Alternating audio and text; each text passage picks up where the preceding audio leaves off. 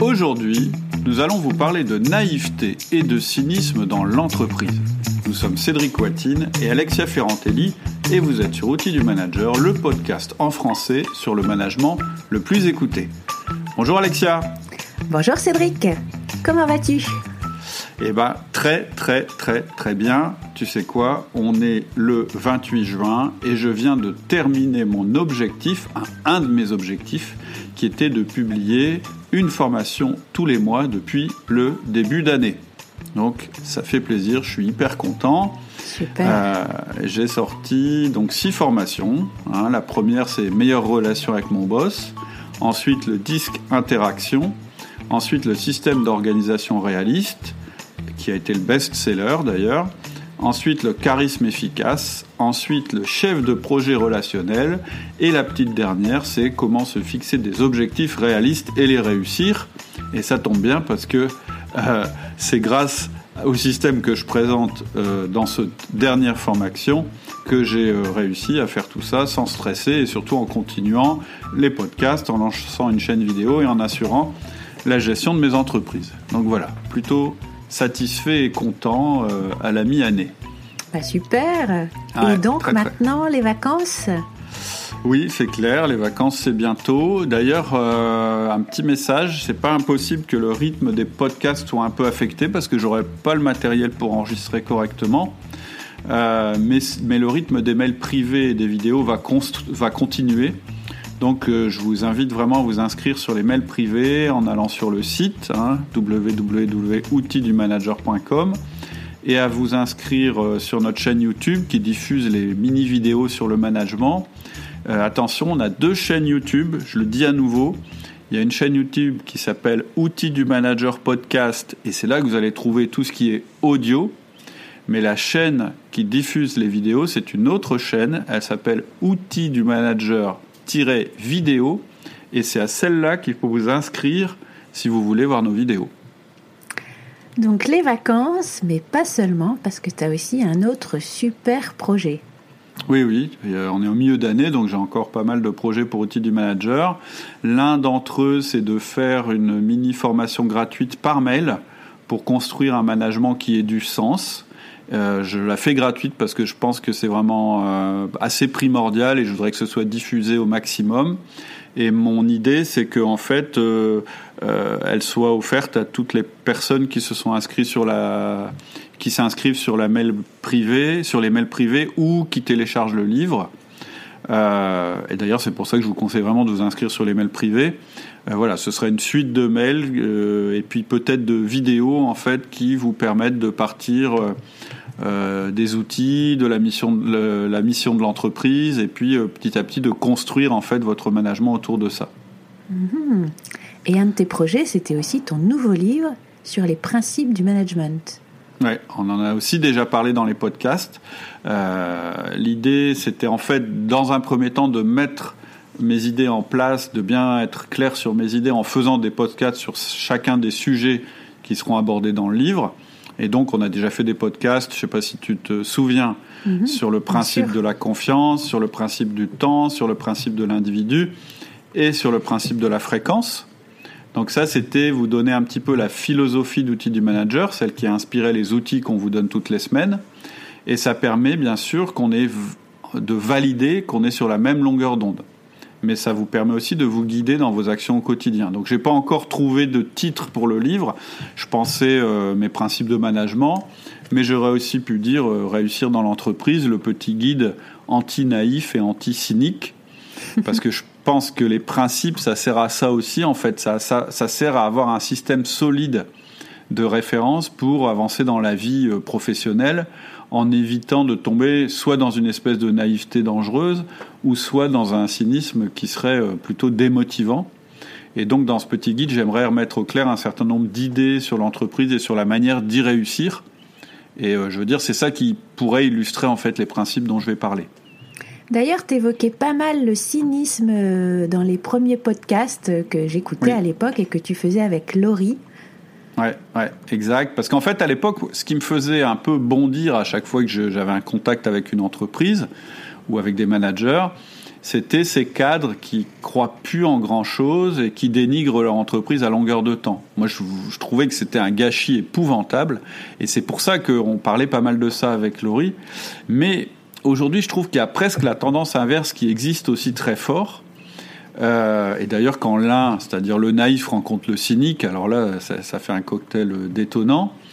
Euh, ce que je veux dire, c'est qu'à travers ce que je lis et ce que je vis, ce que je vois dans les entreprises, j'ai l'impression qu'on navigue en fait beaucoup entre la naïveté pure et simple et le cynisme absolu. En fait, comme si euh, on était soit complètement nihiliste et égoïste, ou soit dans le monde de Candy. C'est-à-dire que on pourrait dire que d'un côté on a le cynique absolu et de l'autre le naïf absolu. C'est-à-dire que d'un côté on aurait quelqu'un de très cynique, c'est-à-dire déçu par la vie, qui porte une vision très individualiste, euh, court-termiste, uniquement financière, et qui a une approche très dure du management dans les deux sens du terme, c'est-à-dire qui ne soit axé que sur les chiffres et les procédures, c'est-à-dire des choses très, euh, je dirais, concrètes et rigides et très dures, mais aussi très dures au niveau de sa relation avec les autres, c'est-à-dire avec un manque de communication, avec euh, peu de confiance, avec éventuellement comme forme de communication une manipulation en fait de l'individu. Donc ça, ce serait le cynique. Et puis de l'autre côté, tu as le naïf qui est euh, soit un gentil débutant ou soit un positiviste euh, forcené, qui lui va avoir plutôt une vision presque trop collective, sans objectif en tout cas de l'entreprise, et qui va chercher uniquement pour lui et ses collaborateurs un bien-être dans l'absolu. Et pour lui, tout va être basé sur les bonnes relations, même au détriment de la performance. Et d'ailleurs, en fait, je pense que ce qui se passe en général, si on n'est pas bien formé au management, c'est qu'on rentre dans l'entreprise en tant que naïf, et puis avec le temps, le cynisme s'installe. Et moi, je pense qu'en fait, les pires cyniques, c'est des anciens naïfs qui ont été déçus par la vie professionnelle.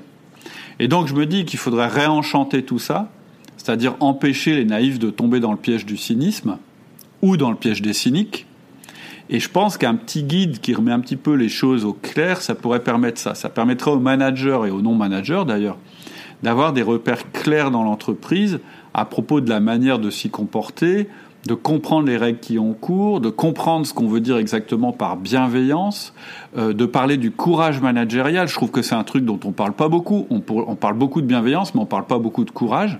Or, pour moi, les deux vont ensemble. Euh, de reparler du pouvoir du manager, de notre rôle auprès de nos collaborateurs, etc. Et donc ce que je vous propose de faire dans, dans ce podcast, euh, qui démarre un petit peu ce sujet, c'est de faire de manière très simple, claire et sujet par sujet des réponses à des questions générales qu'on peut se poser. Et euh, je vous propose de réagir et de commenter mes raisonnements. Vous n'êtes pas obligé d'être d'accord et moi je suis prêt à défendre mes arguments.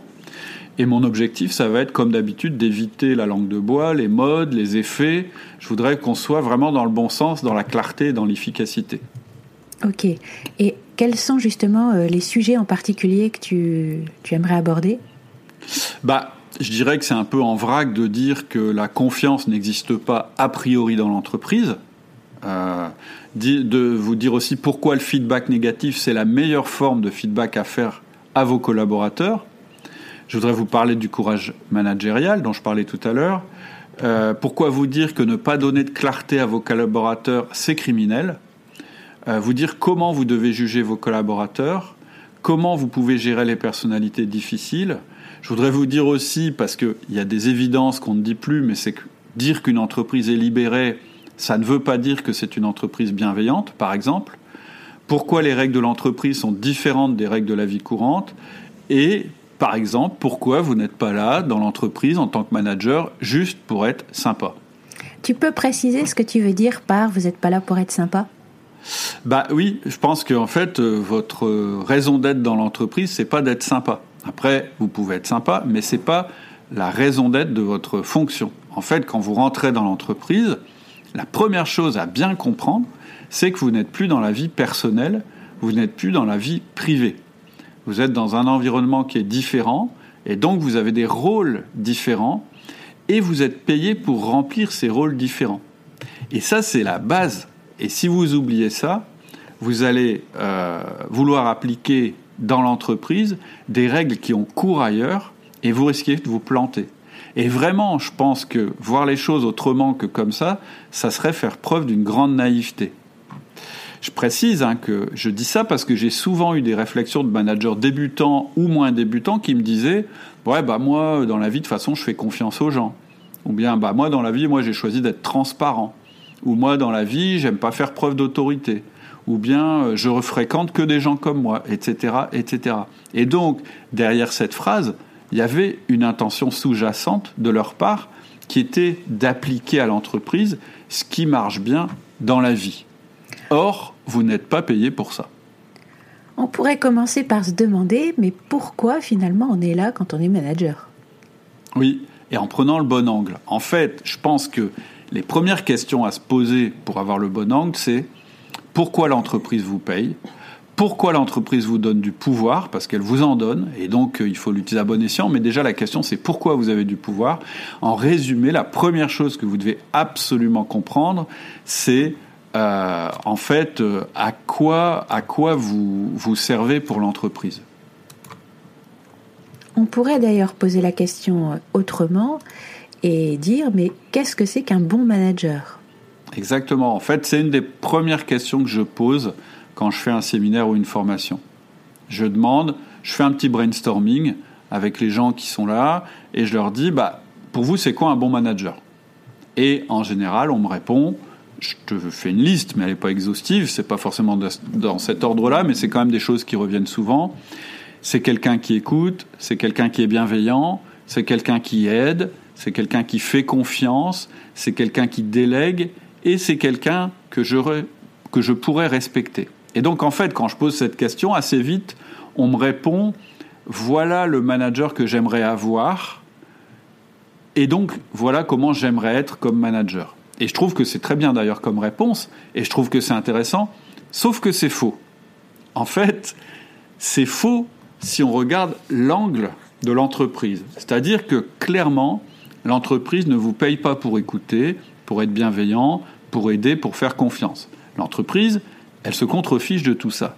Et donc, même si toutes ces réponses sont intéressantes parce qu'elles vont être utiles plus tard, quand on fait une enquête auprès des dirigeants d'entreprise et qu'on leur pose la question de savoir ce qu'est un bon manager, ils répondent pas ça du tout.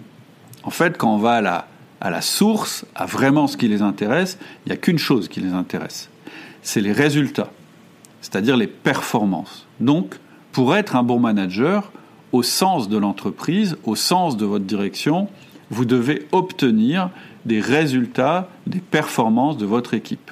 Si vous n'obtenez pas ça, si vous vous trompez d'objectif, vous n'êtes pas à votre place et on vous le fera remarquer à un moment ou à un autre. Et il y a une deuxième chose qui vient juste après les résultats, c'est la rétention. C'est-à-dire qu'on pourrait dire que les deux R du bon manager, c'est les résultats et la rétention.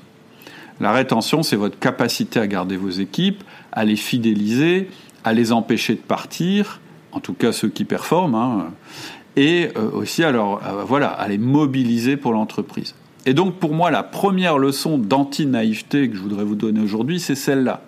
Si vous oubliez les deux R, vous allez, avoir des, grosses, euh, à la rencontre de bien des déconvenus. Il faut vraiment pas perdre de vue vos deux R du manager. C'est votre objectif majeur, c'est d'obtenir des résultats, c'est-à-dire des performances et de la rétention. Ok. Et tu disais dans le dernier podcast sur comment aligner votre équipe, vous devez être d'accord avec votre entreprise. Exactement. En fait, il n'est pas question que vous ne soyez pas d'accord avec votre entreprise. Et dire ça, c'est ni de la naïveté, ni du cynisme. Donc, la première chose extrêmement importante en tant que manager, c'est que vous devez connaître, comprendre et intégrer précisément ce qu'on attend de vous et de votre équipe comme résultat. Parce que dire il faut des résultats, ça suffit pas. C'est quoi les résultats qu'on attend? Et vous seriez surpris du nombre de managers, de cadres de haut niveau que j'interroge à propos de leurs objectifs et qui me peinent à me les décrire. On me répond souvent un truc assez vague ou un truc tellement général que j'ai vraiment du mal à en tirer quelque chose de concret. Si vous ne connaissez pas vos objectifs, vos trois objectifs majeurs pour les 90 jours à venir, par exemple, il va falloir vous creuser la tête parce que je ne sais pas bien ce que vous raconterez tous les jours à vos collaborateurs.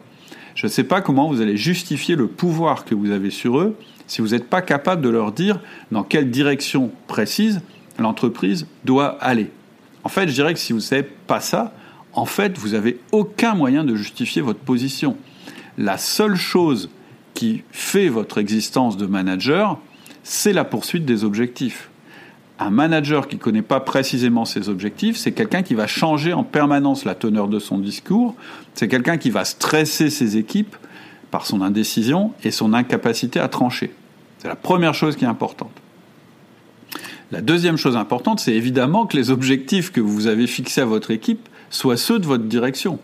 C'est-à-dire au, minimum qu'ils soient validés par votre direction. Je sais que c'est pas évident quelquefois d'avoir exactement euh, euh, les objectifs formulés de manière claire par votre direction. Donc, il est plutôt intéressant que vous les déterminiez vous-même et que vous allez voir votre direction. C'est ce qu'on disait dans le dernier podcast.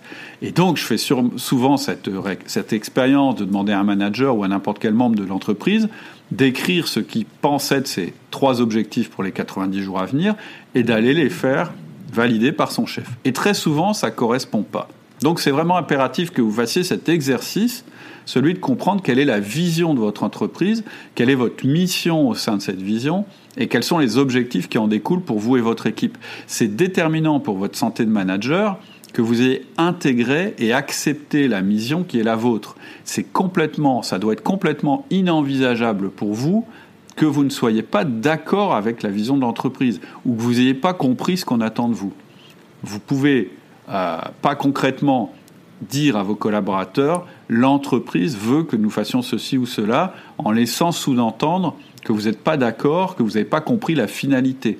Quand vous parlez à vos collaborateurs, vous parlez en votre nom, mais vous portez le message de la, de la direction. S'ils sentent qu'il y a un hiatus entre votre discours, euh, qui serait celui de l'entreprise, et votre volonté à l'intérieur, vous allez être décrédibilisé.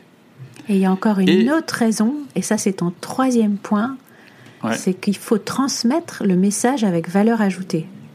Exact. Vous ne pouvez pas vous contenter de bêtement répéter les objectifs ou le message de votre direction. Vous devez aussi expliquer concrètement à chacun de vos collaborateurs ce que ça signifie pour elle ou pour lui. C'est-à-dire que euh, ça paraît rien, hein, ce que je suis en train de dire, ça paraît évident, mais c'est énorme. Ça veut dire que, dans un premier temps, vous devez avoir compris, intégré, accepté ce qu'on attend de vous et de votre équipe. Et j'insiste sur le fait que ce soit accepter, il va falloir vous convaincre vous-même, mais ça va plus loin. Ça veut dire que vous devez vous mettre aussi à la place de chacun de vos collaborateurs et que vous soyez capable de décliner le projet pour lui ou pour elle. S'il n'y a pas de projet pour, euh, pour l'équipe, ça ne marchera pas, mais s'il n'y a pas de projet pour chaque personne, ça ne marchera pas non plus. Chaque personne est un individu euh, différent, avec des compétences, c'est le principe de l'individu, des comportements, des qualités, des défauts bien spécifiques, et donc vous êtes condamné à les connaître parfaitement, à les accepter comme ils sont, ou à les faire évoluer pour qu'ils soient en phase avec le projet de l'entreprise. Donc tu vois, il y a une partie de la bienveillance qui consiste à ça. C'est pas de la bienveillance aveugle, c'est de la bienveillance orientée. Il faut être clair là-dessus. Hmm. Et d'ailleurs, tu dis, vous n'êtes pas là pour être bienveillant, mais hmm. bien sûr, tu prônes la bienveillance. Est-ce que tu peux préciser ce que tu veux dire par là? Bah oui, en fait, moi, il y a une expression de Stephen King que j'ai découvert il n'y a pas longtemps dans un livre que j'ai lu, et j'adore cette expression, donc je vais l'utiliser, c'est l'occasion que je l'utilise pour la première fois. C'est il faut pas que ce soit le queue, le, pardon, il faut pas que ce soit la queue qui fasse remuer le chien. J'adore cette expression. Ça veut dire, euh, il faut pas confondre la fin et les moyens. Ça, il faut pas confondre. Euh, et, pour la bienveillance, c'est ça. Euh, c'est-à-dire que ce que je veux dire, c'est que le chien, c'est que vous devez obtenir des résultats et la queue, c'est la conséquence. C'est-à-dire que, et c'est la bienveillance, c'est-à-dire que votre rôle avant tout, c'est d'obtenir des résultats de la part de votre équipe, tout en évitant de perdre la moitié de vos collaborateurs au passage. On a bien compris, c'est ce qui définit la mission du manager dans l'entreprise.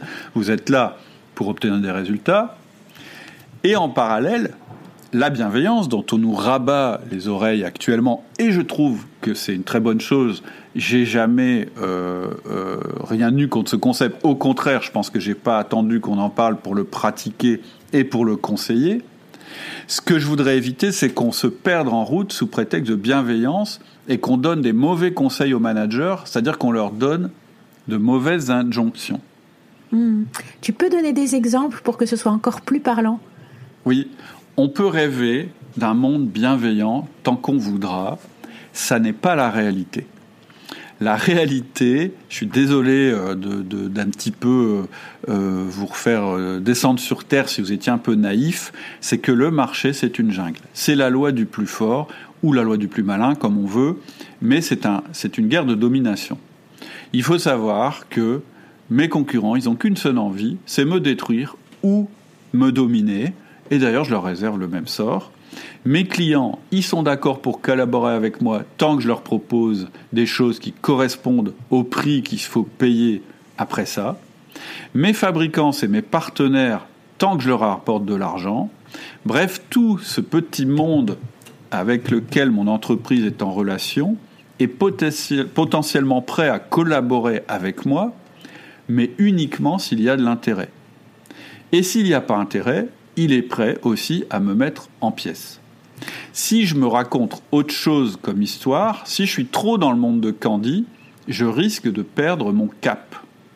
Alors là, tu nous parles du marché des entreprises et en interne. Est-ce que ça peut pas être plus sympathique en interne? Bien sûr, mais ce que je veux dire, c'est que ce qu'il faut vraiment éviter de faire quand on parle de bienveillance ou euh, de développer la confiance ou de donner de la sécurité à nos salariés, à nos collaborateurs, le risque, ce serait de les isoler de la réalité. On a fait un podcast qui s'appelle Le sens de l'urgence, je vous invite à l'écouter. Mais ce que je veux dire, c'est que la réalité, c'est qu'il faut être le plus fort dans l'entreprise et à l'extérieur, mais aussi à l'intérieur. La réalité, c'est que vos collaborateurs, ils doivent progresser régulièrement pour que votre entreprise soit forte. Si vous oubliez ça, vous faites un déni de réalité et donc vous n'êtes pas bienveillant. L'entreprise idéale, c'est important de comprendre ça. L'entreprise idéale, c'est une entreprise qui est constituée d'individus forts qui se font confiance pour collaborer. C'est assez différent de la vision qu'on peut avoir en général de la bienveillance. C'est-à-dire que votre objectif, c'est de, de renforcer les individus, d'en faire des individus autonomes, forts, qui, qui savent se défendre, mais aussi de faire en sorte qu'ils collaborent entre eux de manière bienveillante. En fait, la bienveillance et la confiance, c'est très bien à condition qu'elles soient orientées, que ce ne soit pas un but en soi. C'est-à-dire que la bienveillance et la confiance, elles doivent être orientées vers les meilleurs bénéfices de l'entreprise, qu'elles soient réellement le meilleur moyen pour être le plus efficace possible.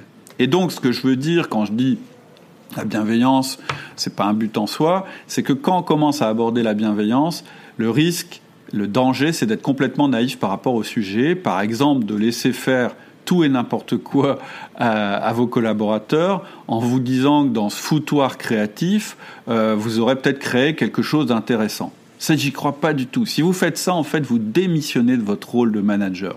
Donc, la bienveillance, c'est pas de leur raconter des histoires, ça n'est pas de les ménager quand ils sont mauvais, c'est d'être respectueux avec eux et exigeant à la fois. Et donc, c'est pour ça que je dis que le meilleur feedback, c'est le feedback négatif. Et qu'est-ce que tu veux dire par là? Bah, je l'ai assez dit, hein. j'ai dit on ne fait pas assez de feedback positif pour nos collaborateurs, et c'est une réalité, c'est-à-dire que quand on est un peu trop cynique ou euh, quand on ne fait pas attention, on peut oublier que les collaborateurs tous les jours font des choses positives pour l'entreprise, il faut le leur dire, mais je pense que la meilleure chose à faire, le meilleur feedback, c'est pas celui-là. Celui-là, il est nécessaire. Mais le meilleur feedback, c'est le feedback négatif. Il y a pas longtemps, bah, dans pas longtemps, je vais intervenir auprès de d'une entreprise parce que c'est le problème, parce que leur problème, c'est que les managers n'osent pas faire des feedbacks négatifs à leurs collaborateurs. Je vous le dis parce que si vous êtes trop naïf, si vous ne savez pas de temps en temps montrer les dents, si vous ne savez pas vous défendre, si vous ne comprenez pas que votre rôle c'est d'influencer vos collaborateurs et parfois en allant à l'encontre de ce qu'ils auraient fait en premier lieu, vous allez vous planter. Je ne sais pas si tu te souviens de la courbe en queue de cochon. Mm-hmm. C'est une courbe qui dit que la progression d'un collaborateur, c'est pas une droite, toute droite, toute belle, dirigée vers le haut. C'est une succession de petites boucles qui sont faites de progression, de plateau, de régression, de réaction et de progression à nouveau. Et donc, évidemment, la bienveillance, ça n'est pas de coller une étiquette à votre collaborateur parce qu'il est dans un plateau ou une phase de régression, ça ce serait de la malveillance, mais c'est pas non plus de rien lui dire. En fait, la bienveillance, ça demande du courage. Elle demande que quand votre collaborateur fait des performances qui sont pas bonnes, vous alliez le ou la voir parce que vous avez le recul nécessaire, parce que c'est votre boulot, et il faut que vous lui disiez que ça va pas, que vous lui disiez ce qui ne va pas, et ensuite que vous exigiez qu'il ou elle change. Et le feedback négatif, c'est ça. En fait, le feedback négatif, c'est dire avec bienveillance des choses qui pourraient fâcher, des choses qui vont pas. C'est dire à ton collaborateur, ça va pas, mais je te fais confiance pour changer. Ne pas lui dire ça serait de la malveillance, ça serait le délaisser, ça serait en fait quelque chose de négatif. En fait, quand tu fais un feedback négatif à un collaborateur, tu ne le punis pas en fait. Tu lui dis, en gros, hein, ce que tu lui dis, c'est celui qui m'intéresse, c'est pas celui qui est que tu es maintenant. Ça, ce serait de le punir pour ses mauvaises performances. Mais ce que tu lui dis, c'est pas ça. Ce que tu lui dis, c'est ce qui m'intéresse, c'est pas celui que tu es maintenant, c'est celui que tu peux devenir. En fait, quand tu lui fais un feedback négatif, tu lui dis je m'intéresse à ton potentiel. Et d'ailleurs, quand on y pense, c'est le même système qui permet à une maman d'être exigeante avec son enfant. En fait, une maman, elle a toujours envie de faire plaisir à son enfant. Elle voudrait du confort et de la sécurité pour lui. Mais si elle a été, euh, je dirais, euh, bien orientée, elle sait que ça serait de le rendre malheureux pour plus tard. Et donc, c'est parce qu'elle pense, celui qui m'intéresse, c'est celui que tu seras plus tard, qu'elle est capable de lui mettre des contraintes, qu'elle est capable d'être exigeante, etc., etc. Alors, je ne veux pas faire de la psychologie de bas étage ou vous dire que vous êtes la maman de vos collaborateurs, mais c'est pour vous faire comprendre le système. C'est-à-dire que faire un feedback négatif d'un collaborateur, ça n'est pas le punir, ça n'est pas le mettre plus, bactère, ça n'est pas euh, l'engueuler, c'est lui dire ça, ça va pas, et donc il faut que tu changes cette chose-là parce que je te fais confiance et que j'ai envie que tu évolues, et donc ce qui m'intéresse, c'est qui tu vas devenir dans mon service. Alors je sais qu'on me demande parfois si faire des 1 à 1 toutes les semaines et si faire des feedbacks à fréquence élevée, ce serait pas du micromanagement. Alors tu peux peut-être rappeler ce que c'est que du micromanagement et dire en quoi toi tu considères que en effet c'est pas le cas du tout. Bah, en fait, le micromanagement, euh, c'est euh, contrôler en permanence ce que font vos collaborateurs, c'est avoir une intervention permanente sur leur travail, euh, ne pas leur laisser prendre d'initiative et d'autonomie, et c'est pas du tout, du tout, du tout ce que je prône. Par contre, ce que je prône, c'est vrai, et c'est le point commun avec le micromanagement, c'est d'avoir une fréquence de management assez élevée. C'est-à-dire que si je te redessine ma courbe en queue de cochon, c'est des successions de progression et de régression. C'est comme ça qu'on avance. Si jamais les segments en régression sont plus fréquents ou plus longs que les segments en progression, au lieu d'avoir une progression, on va avoir une régression. D'accord? La seule différence entre une courbe qui. Ah, excuse-moi, j'ai un téléphone qui sonne. Je vais le raccrocher. Voilà. Voilà. La seule différence entre une courbe euh, en queue de cochon qui progresse et une courbe en queue de cochon qui régresse, c'est la fréquence.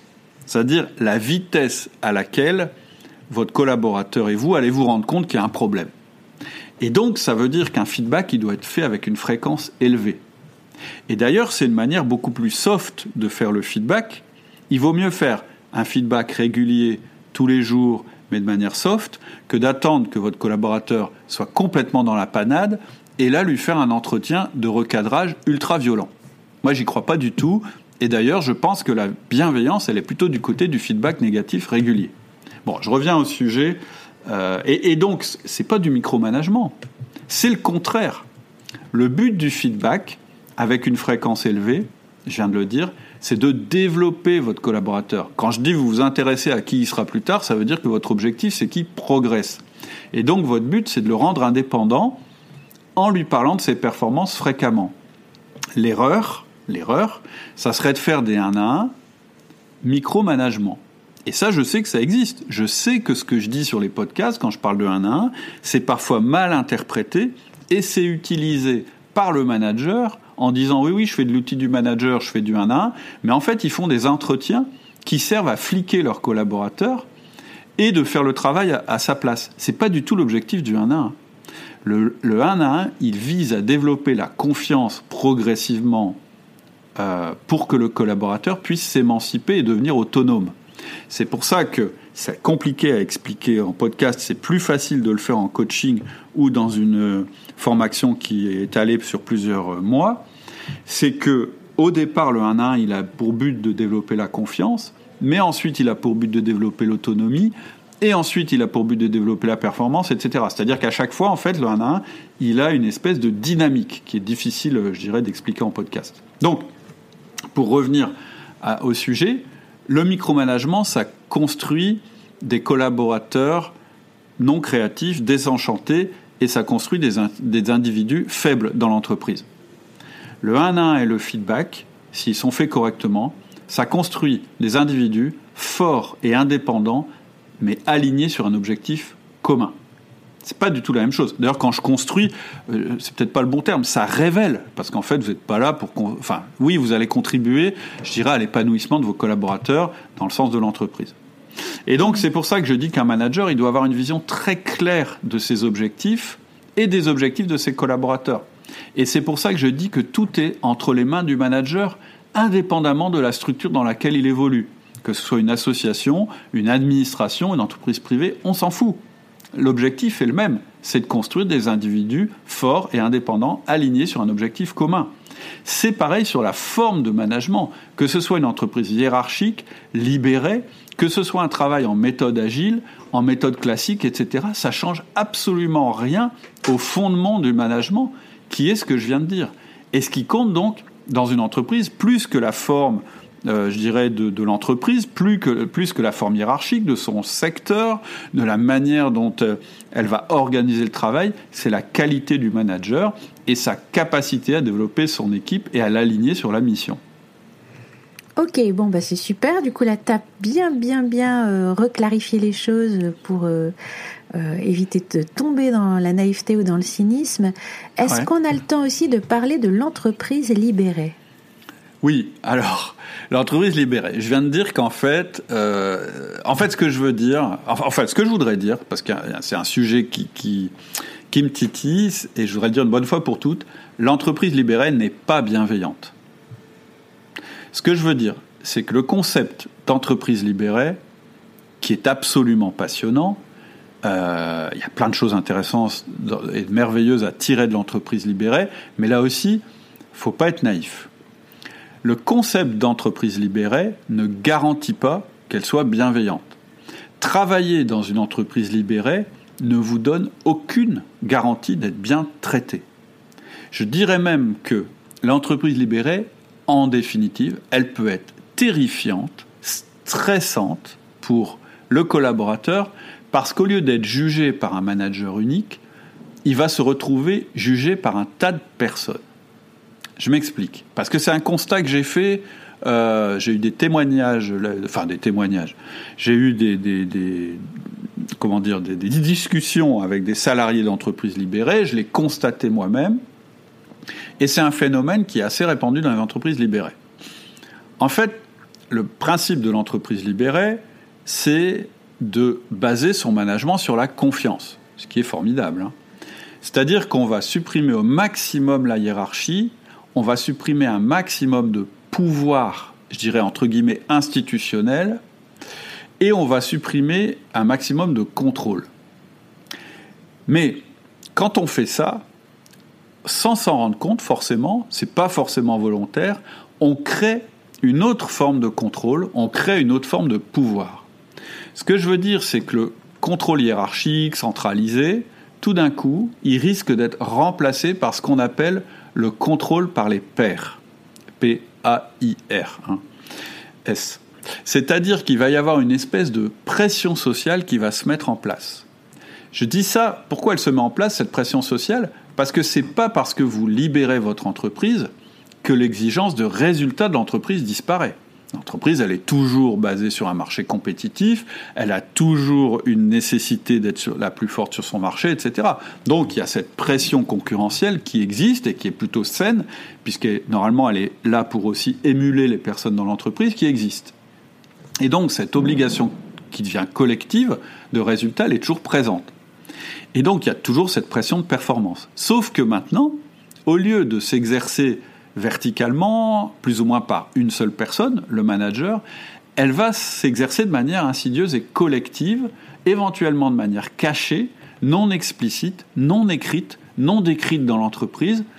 Et donc ça peut être extrêmement perturbant parce qu'en fait, vous allez plus savoir comment les vous, vous ne savez pas comment les autres fonctionnent.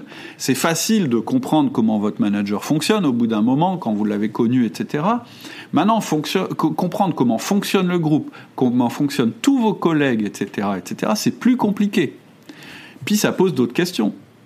Qui a euh, à qui je rends des comptes Qui a le pouvoir dans le groupe? Est-ce qu'il faut que je joue au baby-foot avec cette personne ou pas? Est-ce que je dois aller au dîner qui est organisé le soir parce que ça euh, alimente l'esprit d'équipe, etc., etc. Pour certaines personnes, c'est extrêmement perturbant. Ces personnes-là, en fait, quand elles ont un chef, c'est plus facile parce que c'est une référence stable, souvent lisible, qui fixe des règles, qui est aussi parfois éventuellement la seule menace, et donc c'est plus simple et, et rassurant. Et donc c'est ça que je veux dire. Une entreprise libérée, ça ne veut pas dire une entreprise bienveillante. Et moi, je pense que c'est assez profond, c'est-à-dire que je pense que l'homme à l'état sauvage, c'est un animal qui est inquiet, c'est un animal qui est stressé, qui est éventuellement féroce, et donc, avec la culture, avec la, la je dirais, son évolution sociale, c'est un animal qui va donc se socialiser, qui va se mettre à, à, vivre en groupe, et donc il va y avoir des règles du jeu, et donc il va y avoir une hiérarchie, et donc un garant des règles du jeu, etc., etc., etc. Je pense que avec les, millénaires, on est conditionné comme ça. On est moins stressé, on n'est plus dans notre état d'animal primitif en permanence sur, sur la vigilance, etc., parce qu'on maîtrise et qu'on comprend notre environnement. Et donc, quand l'entreprise libérée supprime les managers, pour moi, c'est un très très mauvais signe. Maintenant, très clairement, une entreprise libérée, elle peut changer les règles, elle peut mettre de nouvelles règles, mais le manager, dans ce cas-là, change un petit peu, effectivement, il devient garant de l'application des règles. Et donc, il a toujours du pouvoir, et donc, il y a toujours une certaine forme de hiérarchie. Mhm. Oui, mais alors, à l'excès inverse, on va arriver euh, sur des entreprises ultra rigides, et ça aussi, c'est une catastrophe. Oui, mais c'est clair, l'excès inverse est super mauvais aussi. Une entreprise régie uniquement par des règles de la hiérarchie, euh, c'est Brésil, c'est l'administration française, hein, je suis désolé. En fait, c'est un truc complètement impersonnel, complètement désincarné, qui laisse aucune liberté aux managers. En fait, les pauvres, être manager dans ce genre d'entreprise, c'est une catastrophe, parce qu'on peut donner aucune interprétation au message à la direction. Et en fait, ça aussi, ça crée des des êtres froids et cyniques et pourquoi est-ce que les entreprises se construisent comme ça? En fait, c'est pour deux raisons. C'est parce qu'elles n'ont aucune confiance dans la nature humaine et c'est parce qu'en fait, elles n'ont pas d'objectif à proposer. Et c'est vrai que si on applique trop à la lettre le résumé que tu as fait du rôle des managers, c'est-à-dire résultats et rétention, on peut devenir euh, un terrible dictateur, cynique, manipulateur, euh, malfaisant. oui, tout à fait. C'est-à-dire que euh, aujourd'hui, on fait surtout un petit guide anti-naïf. Dans le prochain épisode, on essaiera de faire un guide anti-cynique. Mais, mais c'est clair, je suis d'accord. C'est-à-dire que si tu t'arrêtes à bah, moi, je dois obtenir résultat à la rétention, tu peux être quelqu'un d'horrible. Mais néanmoins, je pense que cette ligne directrice, résultat et rétention, elle assure quand même la colonne vertébrale de notre action. C'est ce qui nous permet de ne pas être naïf, mais on va voir, en précisant des choses, que ça permet d'exercer notre pouvoir de manière juste. C'est-à-dire que ce qui doit éclairer cette chose-là, en fait, résultat et rétention, c'est le projet de l'entreprise, c'est le projet partagé. C'est ça qui va donner du sens. Moi, je suis une personne très très proche euh, qui a fait deux expériences récentes malencontreuses au niveau du travail. La première, ça a été l'entreprise désincarnée dont je viens de parler, une administration en fait où personne ne comprend euh, pourquoi il est là, et donc où tout le monde subit une hiérarchie complètement euh, absurde et où tout le monde en fait est complètement démotivé. Et puis une autre expérience, ça a été d'entrer dans une structure où en fait elle s'est retrouvée livrée à elle-même pendant plusieurs semaines, et à la fin de sa période d'essai, elle a décidé de ne pas renouveler sa période d'essai. En fait, elle n'avait pas trouvé sa place dans l'entreprise. Et la manager de cette personne dont je parle lui a expliqué qu'en fait, bah oui, mais non, mais c'est pas ma manière de manager. Moi, en fait, je t'avais embauché pour faire rentrer du 109 parce que c'est comme ça qu'on changera les choses. Et moi, j'ai un management par la confiance, donc c'est vrai, euh, je n'avais pas à te guider, etc. C'était à toi de voir machin bidule. Et ça, je trouve ça absolument absurde aussi. C'est-à-dire qu'en fait, cette manager, la pauvre, elle a rien compris. Elle a fait aucun suivi. Elle a donné aucune direction. Et en fait, elle compte simplement sur la bonne volonté de chacun et chacune pour que ça avance. Et évidemment, même si elle a l'impression de faire de la bienveillance, en fait, cette personne, elle fait quelque chose qui ne fonctionnera jamais. Elle a perdu de vue que son objectif, c'est d'obtenir des résultats et de la rétention de la part de ses collaborateurs. Et donc, pour conclure euh, cet épisode-là, ce que je voudrais dire, c'est que votre rôle de manager, il est immense dans le projet d'une entreprise. La structure ne permet pas tout. Et donc, si vous êtes dans une entreprise qui ne vous permet pas de prendre cette place, qui ne vous donne pas un sens, qui ne vous permet pas de donner ce sens à vos collaborateurs, je voudrais le dire, hein, c'est mal barré. Il vaut mieux changer d'entreprise, très clairement. Parce qu'une structure qui n'a pas de clarté et qui ne vous donne pas de place dans sa vision ne permettra pas que vous développiez votre équipe. Et si vous ne pouvez pas développer votre équipe, vous n'êtes pas un manager. Ok. Bah écoute, je propose qu'on continue d'en parler euh, dans un prochain épisode. En tout cas, euh, tout à fait. C'est un, épisode vraiment intéressant pour remettre les choses euh, en place. tout à fait. Je te remercie. Et je t'en prie, c'est moi qui te remercie. Et puis je vous souhaite à tous et à toutes une très bonne semaine. À bientôt. À bientôt. Au revoir.